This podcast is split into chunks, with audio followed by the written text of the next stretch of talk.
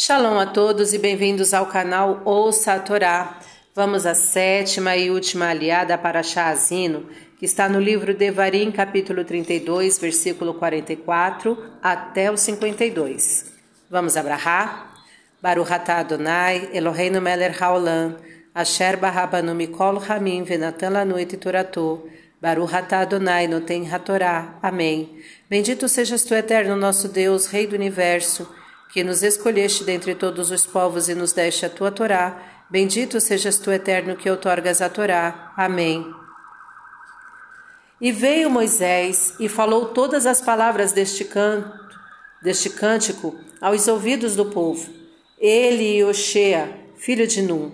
E acabou Moisés de falar todas estas palavras a todo Israel e disse-lhes: Aplicai o vosso coração a todas as palavras que hoje testifico entre vós, para que as recomendeis a vossos filhos, para que cuidem de cumprir todas as palavras desta lei, porque isto não é para vós coisa vã, pois é a vossa vida, e por esta mesma coisa prolongareis os dias na terra que estáis passando o Jordão, a fim de herdá-la.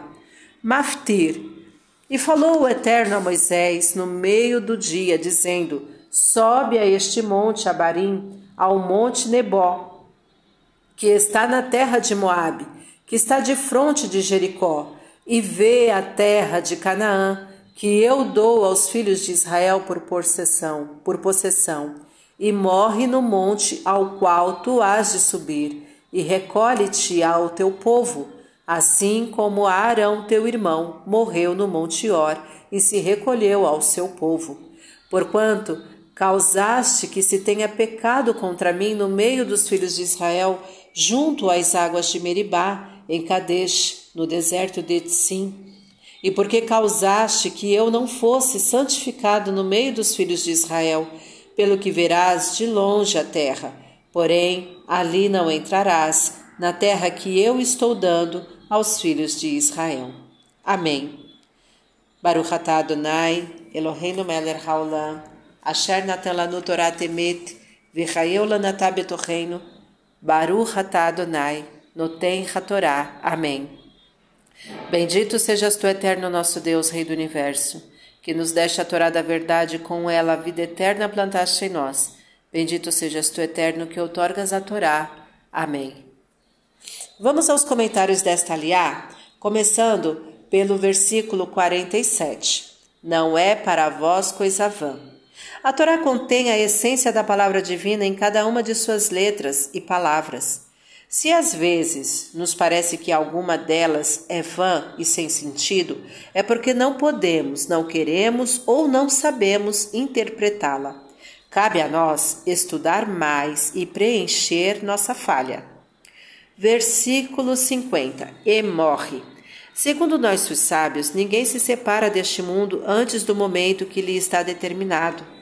Mas, por mais tarde que se morra, sempre nos parece cedo.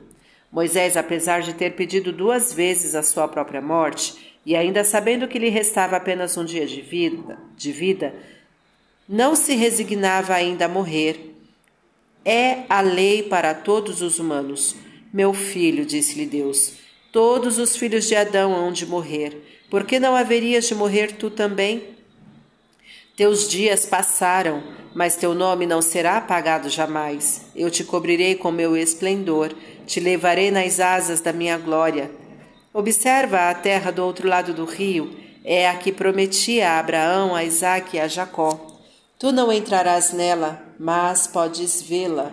E quando olhou, pôs Deus em seus olhos tal força de visibilidade que lhe permitiu contemplar todo o país e Deus lhe disse: Moisés, meu filho, a terra prometida não está somente do outro lado do Jordão, e sim está na região do amor e da esperança. Olha, toda a terra pertence ao ser humano, que a pode transformar em inferno ou em paraíso. Versículo 51. Porque causaste que eu não fosse santificado. Deus mencionou o pecado de Moisés antes de sua morte, para salvar a reputação deste, para não expor sua memória às suspeitas de outros pecados. A posteridade podia crer que Moisés teve outros pecados escondidos e morreu vítima deles. Mas Deus, que zela sobre o bom nome da memória dos justos, menciona a falta ao mesmo, ao mesmo tempo que o castigo. É por isso que o versículo diz: E morrerás no monte, como Arão, teu irmão morreu, porquanto causaste que se, te, se tenha pecado contra mim, junto às águas de Meribá, porque causaste que eu não foste santificado no meio dos filhos de Israel. Versículos 50 e 51. Em quatro lugares diferentes, diz o Midrash Yakut 776, foi mencionado o fim trágico dos dois filhos de Arão, e em cada um deles a Escritura Sagrada indicou o motivo, a fim de que as futuras gerações não atribuíssem outras causas que pudessem manchar suas memórias. Fim dos comentários. Tá gostando do conteúdo do canal? Então curta, comenta, compartilha. Se ainda não é inscrito, se inscreve, ativa o sininho e fica por dentro das novidades. Shalom a todos!